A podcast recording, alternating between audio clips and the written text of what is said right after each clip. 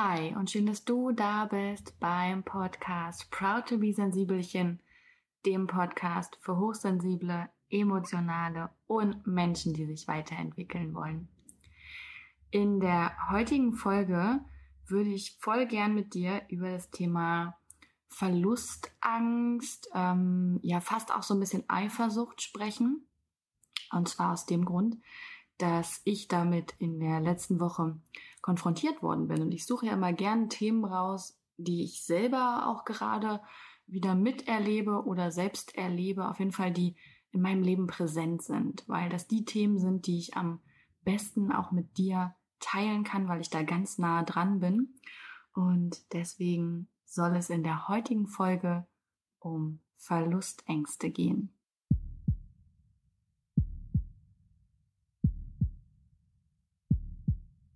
Die heutige Folge wird dir präsentiert von Seven Mind, Deutschlands beliebtester und auch meiner Meditations-App, die dir in sieben Minuten das Meditieren näher und auch in deinen Alltag bringt.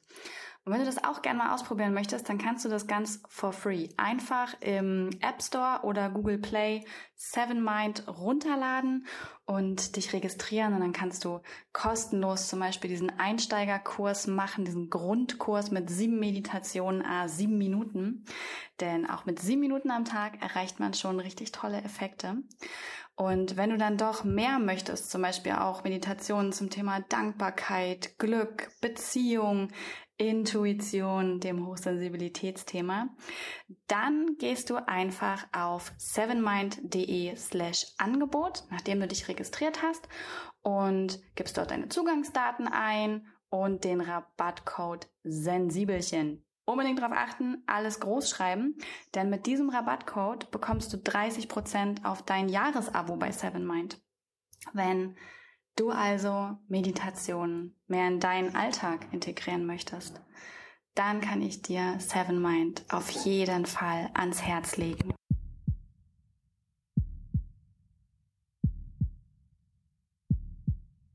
Und die heutige Folge ist übrigens auch die letzte, die ich in Bali aufgenommen habe. Während du die jetzt hörst, bin ich schon in Brighton gelandet. Planmäßig seit zwei Tagen. Aber aufgenommen habe ich die jetzt hier noch in Bali, damit auch ich ein bisschen Ruhe habe, wenn ich nach Brighton gehe und nicht sofort eine Podcast-Folge aufnehmen möchte, sondern ja, einfach erstmal ganz in Ruhe ankommen kann nach dem, nach dem langen Flug. Obwohl ich habe einen guten Flug erwischt, muss ich sagen. Ich muss nur einmal in Bangkok umsteigen ähm, und fliege auch mit Thai Airways, die auch sehr bequem sind. Aber dennoch ist ja so lange Strecke immer ein bisschen anstrengend und dann ja, eben auch wieder ein neues Land, eine völlig andere Kultur, eine völlig andere Klimazone, denn das Meer bleibt mir in Brighton erhalten. Allerdings äh, sind ungefähr 20 Grad weniger und ich glaube, daran muss ich mich dann erstmal gewöhnen. Aber ich freue mich sehr, sehr doll drauf, also wirklich wahnsinnig doll. Denn Großbritannien ist bei mir immer so ein bisschen mein zweites Zuhause, dass ich einfach sehr vermisse, sehr gern mag, wo ich mich immer wohlfühle, wo ich wirklich immer ankomme und da bin. Und auf dieses Gefühl freue ich mich. Und ich wollte immer gern nochmal in Großbritannien wieder leben. Ich habe schon mal in Manchester kurze Zeit gelebt. Und ich entschuldige mich übrigens, falls man gerade Motorräder knattern hört. Ähm, it's Bali. Nein, also ich wollte immer gern nochmal in Großbritannien leben. Und genau, das mache ich jetzt einfach. Ähm, es hat sich so angefühlt, als wäre es richtig, Bali jetzt zu verlassen am 1. April. Da läuft auch mein Visa ab. Ich hätte sonst einen Visa-Run machen müssen. Also einmal ausfliegen und wieder einfliegen. Und es hat sich irgendwie alles nicht richtig angefühlt. Und Bali ist auch jetzt wirklich mit dem Monat März sehr, sehr voll geworden, sehr, sehr crowded. Und ähm, das ist nicht das, was ich gerade suche oder was ich in Bali suchte. Und deswegen passt es gut, dass ich jetzt einfach gehe und ich werde Bali in bester Erinnerung behalten und vielleicht kehre ich auch nochmal zurück. Ich weiß es nicht. Aber jetzt ist der Moment zu gehen und ich freue mich doll auf Brighton. Und der Grund, warum ich auch nach Brighton gehe, ist der, dass ich in diesem Jahr ein Buch schreiben werde. Ich arbeite mit Rowold zusammen. Rowold ist mein Verlag und ähm, die haben angefragt, ob wir nicht ein Buch schreiben wollen. Und ja, das machen wir dann jetzt, ne? Für mich erfüllt sich damit ein sehr großer Traum. Ich bin ja Autorin seit Jahren und ich wollte gern irgendwann Bücher schreiben, aber ich dachte da so an 35, 40 oder so. Ähm, jetzt wird der Traum etwas eher wahr und ich kann in diesem Jahr mein erstes Buch schreiben, was im Mai 2019 dann erscheinen wird. Kannst du dir also, wenn du magst, schon mal im Kalender eintragen. Und für mich ist der Gedanke wundervoll. Ich bin ja jemand, der alles im Leben sehr stark zelebriert und sehr bewusst lebt. Und für mich gibt es keine schönere, keine schönere Vorstellung, als mein allererstes Buch mit dem allerersten Kapitel in Großbritannien zu beginnen, in meinem gefühlten Zuhause und dort an meinem Schreibtisch zu sitzen und Tee zu trinken und am rauen Meer spazieren zu gehen, wenn ich eine Pause brauche. Hört sich übrigens alles voll romantisch an, wird wahrscheinlich doch genauso wird es werden. Nein, ich glaube, dass es mit dem Buchschreiben weniger romantisch wird, als man sich so vorstellt weil es extrem harte Arbeit ist. Es ist ein großer Unterschied zwischen ich schreibe einen Artikel und ich schreibe ein komplettes Buch über hunderte Seiten, wo sich ein roter Faden durchzieht und alles stimmig ist. Ähm, deswegen glaube ich auch, dass das sehr harte Arbeit wird, möchte da aber auch gerade nicht dem Perfektionismus verfallen und werde es trotzdem mir beim Schreiben so angenehm wie möglich machen und das versuchen, so bewusst zu durchleben, wie es nur geht. Ich halte euch bestimmt auf dem Laufenden. Ähm, genau, aber deswegen wenn du die Folge hörst, bin ich schon in Brighton. Und nein, ich glaube nicht, dass ich schon angefangen habe zu schreiben. Ich glaube, ich akklimatisiere mich noch. Das wollte ich dir gern erzählen. Und dann können wir auch super gern in diese Folge starten, in der es um Verlustangst geht. Und zwar hatte ich da so drei Momente in der letzten Woche, wo das Thema hochkam. Ich finde das immer ganz verblüffend, dass wenn so ein Thema aufkommt, das gefühlt auch nicht nur einmal gleich getriggert wird, sondern als würde das bewusst werden und in dem Moment nimmt man wahr, in welche Bereiche das ausstrahlt. Und zumindest ist es bei mir so, dass ich dann irgendwie ja doch ein, zwei ganz, ganz, ganz smarte Erkenntnisse habe und mich auch immer dann daran erfreue, weil ich ja selber merke, wie ich dann mit dem Thema weiterkomme. Und Verlustangst ist für mich persönlich ein großes Thema ich glaube, es ist für jeden Menschen ein großes Thema. Dieses, ne, jemanden verlieren, Menschen verlieren, ist ja häufig auch die größte Angst, die wir beschreiben. Ne? Wovor hast du wirklich richtig doll Angst im Leben? Geliebte Menschen verlieren. Und das ist ja die Verlustangst. Und ähm, ich habe damit doch ein relativ großes Thema. Das liegt zum einen daran, dass in meiner Familiengeschichte ähm, viele Frauen im Alter von 20, gerade auch mit Kindern, ähm, ihren Ehemann verloren haben. Das zieht sich bei uns so ein bisschen durch die Familiengeschichte. Und ich selber eben meinen Papa verloren habe, als ich zweieinhalb war. Und da hatte ich natürlich schon sehr, sehr jung, Entschuldigung, Frosch im Hals, dadurch natürlich schon sehr jung mit dem Thema Verlust ähm, konfrontiert worden bin. Und das aber auch in einem so jungen Alter, dass ich mich nicht daran erinnern kann, zumindest nicht bewusst. Und ähm, das macht das, glaube ich, für mich bis heute so ein bisschen schwierig, weil ich daran keine Erinnerung habe, aber natürlich emotional ja damit konfrontiert war und das Gehirn diese Emotionen und so weiter verarbeitet hat und abgespeichert hat. Und ich dadurch manchmal mit Verlustangst konfrontiert bin, ohne es bewusst mitzubekommen. Das ist bei mir so ein bisschen schwierig. Und ja, ich ähm, bin mir mittlerweile zumindest sehr bewusst, wo ich das in meinem Körper fühle. Also wenn die hochkommt, ähm, merke ich halt ganz genau, was da passiert. Ähm, aber dennoch ist es nicht immer einfach. Und zwar gab es da folgende Situation. Ähm, Freunde, also es ist eine sehr banale Situation, ich sage das gleich, ne? Und ich übe mich auch im Moment sehr in Rationalität, um das hier gut erzählen zu können, auch für dich, weil mir geht's ja darum, dass du etwas mitnimmst und ähm, vielleicht dich daran wiedererfinden, äh, wiedererfinden, wiederfinden kannst und vielleicht halt dir auch so die Schritte dabei helfen. Deswegen versuche ich das mal rational und gut zu erzählen. Also es gab die Situation, dass ähm, Freunde von mir etwas mit jemandem anders gemacht haben, anstatt mit mir. Ich glaube, da ist jetzt schon sofort eine Wertung drin, die ich wortlich reingebracht habe. So, ich, also quasi wirklich eine sehr, sehr banale Situation. Und in mir ist in dem Moment totale Wut hochgekommen und auch die Verletzung, warum die das denn jetzt nicht mit mir machen. Und dann habe ich mir auch einen Moment genommen und bin in mich gegangen, weil ich dachte, boah, Maria, ist das gerade dein Ernst? Bist du missgünstig? Ist das dein Ego? Und habe mich aber hingesetzt und habe gesagt, ist okay, ist okay, lass mal sacken, lass mal ankommen und das angucken und habe dann auch ganz schnell gemerkt, nee, es ist nicht Missgunst und es ist auch nicht mein Ego, was da schreit, das ist irgendwas anderes, was das auslöst. Und habe dann auch mich ganz rational damit beschäftigt. Das ist immer der Schritt, den ich dann ja wähle.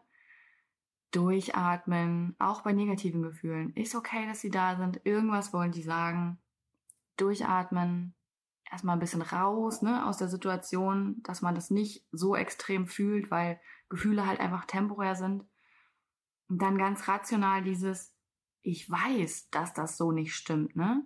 Ich weiß, dass sie das nicht anstatt mit mir machen oder dass sie das nicht mit mir machen würden und dass ich auch nicht alles immer mit allen Freunden mache und so weiter. Also rein rational wusste ich komplett, dass das Bullshit ist. Und dass ich die lieb habe und dass die mich lieb haben und dass ich auch die anderen Freunde lieb habe, mit denen sie was gemacht haben. Es war halt so, ich wusste, dass das nur in meinem Kopf ist und dass halt irgendwas da eben genau gerade nicht stimmt.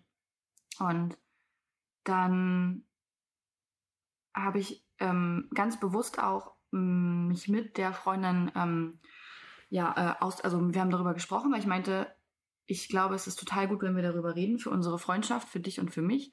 Nicht, weil hier irgendein Problem im Raum steht, also nicht, weil der Elefant vor der Tür steht, der unsere Freundschaft irgendwie ähm, angreift, sondern weil das in mir was ist und mir das manchmal immer noch schwer fällt, ähm, emotionale Dinge zu teilen. Mag man nicht meinen, wenn man diesen Podcast hört, aber ist tatsächlich immer noch so. Ähm, der Podcast ist ja auch mal so ein bisschen meine Eigentherapie hier. Und habe das direkt mit dieser Freundin besprochen. Und das war extrem gut, weil das auch eine Freundin ist, mit der ich mich sehr gut über solche Dinge unterhalten kann. Und sie meinte auch, sie findet das total stark, dass ich das in dem Moment mit ihr teile, weil sie so auch teilhaben kann und das alles und mich auch besser verstehen kann. Und ähm, habe ihr dann halt geschrieben, was da aus meiner Sicht passiert ist, wie es mir damit ging. Und habe dann halt auch gesagt, ich hatte das Gefühl, es ist nicht wichtig, das mit mir zu machen. Und habe dann auch im Gespräch gemerkt, so dieses daraus resultiert ja eigentlich, ich bin nicht wichtig. Also in meinem Kopf, ne? nicht, nicht in, in der reellen Welt, sondern in meinem Kopf resultierte daraus, das ist nicht wichtig genug. Ich bin nicht wichtig genug. Und damit am Ende die Verlustangst.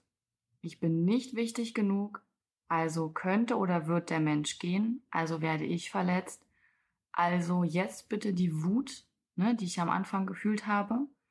Denn lieber bin ich wütend und gehe in die Distanz und bin zu dem anderen scheiße oder verstoße den, denn es ist immer noch leichter, jemanden zu verlassen, als verlassen zu werden.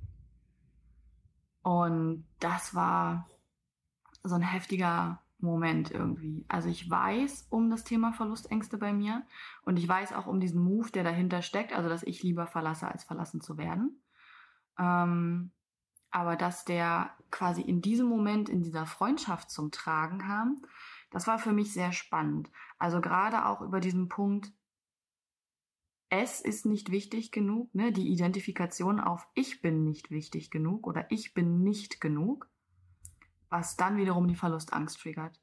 Und das fand ich sehr spannend, im, dass das ja so rauskam und vielleicht kennst du das von dir auch und packst dann an diesen Wutmomenten das Thema einfach ganz schnell weg, weil du denkst, das ist jetzt mein Ego, das ist aber nicht schön, dass ich neidisch bin.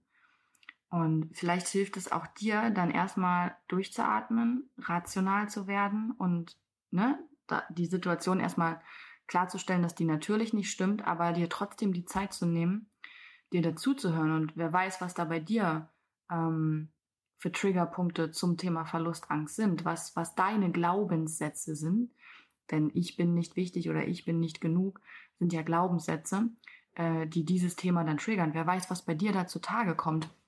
Ähm, mir hat das in dem Moment sehr, sehr geholfen, weil ich ja sowieso rational wusste, dass das nicht stimmt, aber auch in meinem Kopf das für mich nochmal besser verstehen konnte, was da passiert und auch wirklich okay mit mir war. Mm, weil, ja, genau, weil ich einfach okay mit mir war in dem Moment. Und ich hatte noch einen weiteren Moment ähm, in der Woche. Und zwar sind wir hoch in den Norden gefahren von Bali und wollten uns den Norden angucken, der ja sehr muslimisch geprägt ist und wo es einen riesigen botanischen Garten gibt. Und auf der Rollerfahrt dahin ähm, ist mir bewusst geworden, dass tatsächlich eine Freundschaft zerbrochen ist in den letzten Wochen, Monaten, ähm, weil das mit demjenigen immer wieder schwierig war, so weil das immer wieder jemand war, der ähm, ja sich dann einfach mal nicht gemeldet hat und immer wenn man das anspricht, dann auch so kommt, ja, das ist meine Schuld und ich setze da meine Prioritäten falsch. Aber ich bin halt jemand, der damit nicht so gut umgehen kann. Also ich bin niemand, der irgendwie ähm, ja seine Freunde, seine Freunde jetzt jeden Tag sehen muss oder jeden Tag ein Status-Update braucht. Aber ich finde es schon sehr wichtig zu kommunizieren vor allem. Ne? Also warum melde ich mich gerade nicht oder was, äh, was, warum geht es gerade nicht? Was ist bei mir los? Aber schon auch ein Stück Alltag zu teilen. Ich finde, das ist etwas, was Freundschaft sehr ausmacht und ähm, genau, das war jetzt eben wieder sehr lange ein sehr großes Thema. Und ich habe halt gemerkt, dass einfach diese Freundschaft, ja, dass sie im Begriff ist zu gehen. Und habe natürlich sehr, sehr, sehr, sehr, sehr, sehr schnell gemerkt, dass gerade nach dem Thema, was davor war, schon in den Tagen, dass das natürlich ein Verlust ist. Und dass das bei mir die Verlustangst sehr berührt und dass es traurig ist. Und habe aber, ich finde immer so Rollerfahrten, also überhaupt Roadtrips und Autofahren sehr, sehr meditativ. Ähm, habe dann für mich selber gedacht, ja, es ist okay, dass es traurig ist. Es ist auch traurig. Es ist traurig, wenn eine Freundschaft nicht mehr besteht. Das ist total traurig. Ähm, und ich weiß rational, dass das eben okay ist. Dass ähm, nicht alle Menschen uns unser Leben lang begleiten. Dass es Menschen gibt, die begleiten uns kurz, kürzer, ein bisschen länger, ein Leben lang, wie auch immer. Und dass das eben auch seinen Raum hat, weil für den Zeitpunkt war es genau richtig, aber es ist auch okay loszulassen. Ähm, wir müssen nicht, also damit will ich nicht dazu aufrufen, irgendwie seine Freunde jetzt Reihe nach aus, aus, auszusortieren. Aber in dem Moment, wo man merkt, dass eine Freundschaft endet, auch loszulassen. Bevor alles zerstört ist und abgebrannt ist, bevor man so viel gekämpft hat, dass nichts mehr übrig ist und man sich nicht mal mehr Hallo sagen kann. Sondern im rechten Moment zu sagen, es ist okay. So, ich lasse jetzt los und natürlich, wenn wir uns sehen, sagen wir Hallo und natürlich reden wir dann, aber vielleicht sind wir einfach mehr Bekannte. Und habe in dem Moment einfach sehr stark gemerkt, dass die Trauer ihren Raum haben darf. Und dass die nicht übermannend ist, sondern dass ich die aushalten kann. Und das war auch so ein wichtiger Punkt. Also dieses, selbst wenn der Verlust, also die, der, der Verlust eintritt, vor dem man ja solche Angst hat, dass es traurig ist, aber dass die Trauer ihren Raum haben darf. Das war so das zweite Erlebnis, was ich hatte. Und das dritte war, ähm, wir waren dann ja im Norden und da gibt's halt einen riesigen botanischen Garten mit Gewächshäusern. Und für mich ist botanischer Garten immer ein Stück zu Hause, weil, also man könnte mich halt wirklich mit einem Buch und einem Tee in den botanischen Garten setzen und ich könnte da kannst mich einmal sitzen lassen. Äh, meine Großeltern hatten früher einen riesigen Gartenbaubetrieb. Und ich habe mich dort, also meine Großeltern sind für mich ein großes Zuhausegefühl und ein sehr wichtiger Punkt, was all das angeht. Und deswegen ist es für mich halt so ein Zuhausegefühl gewesen, macht mir aber in dem Moment auch gleichzeitig bewusst, dass mein Opa eben leider schon verstorben ist. Und das ist für mich auch ein sehr berührendes und sehr trauriges Thema, weil es so bewusst der erste Verlust war, den ich miterlebt habe. Ähm, also wirklich der erste nahestehende Mensch, den ich bewusst gehen lassen musste und verloren habe. Und es war sehr schwer für mich, klar, gerade unter, wenn ich meine Vergangenheit da eben angucke, was, was die eben auch ja an Glaubenssätzen oder an Mustern auslöst. Und ich habe dann im, am Gewächshaus gestanden und habe gedacht, ja, aber was nicht gegangen ist, ist ja dieses Zuhausegefühl. Ich kann mir das immer noch holen. Nicht bei meinem Opa, aber zum Beispiel bei meiner Oma oder auch beim ganzen Rest meiner Familie. Oder indem ich ins Gewächshaus gehe. Und das war für mich auch ein schöner Moment zu begreifen, dass wenn, dass die Person geht, aber das Gefühl, was wir mit ihr verbinden, nicht.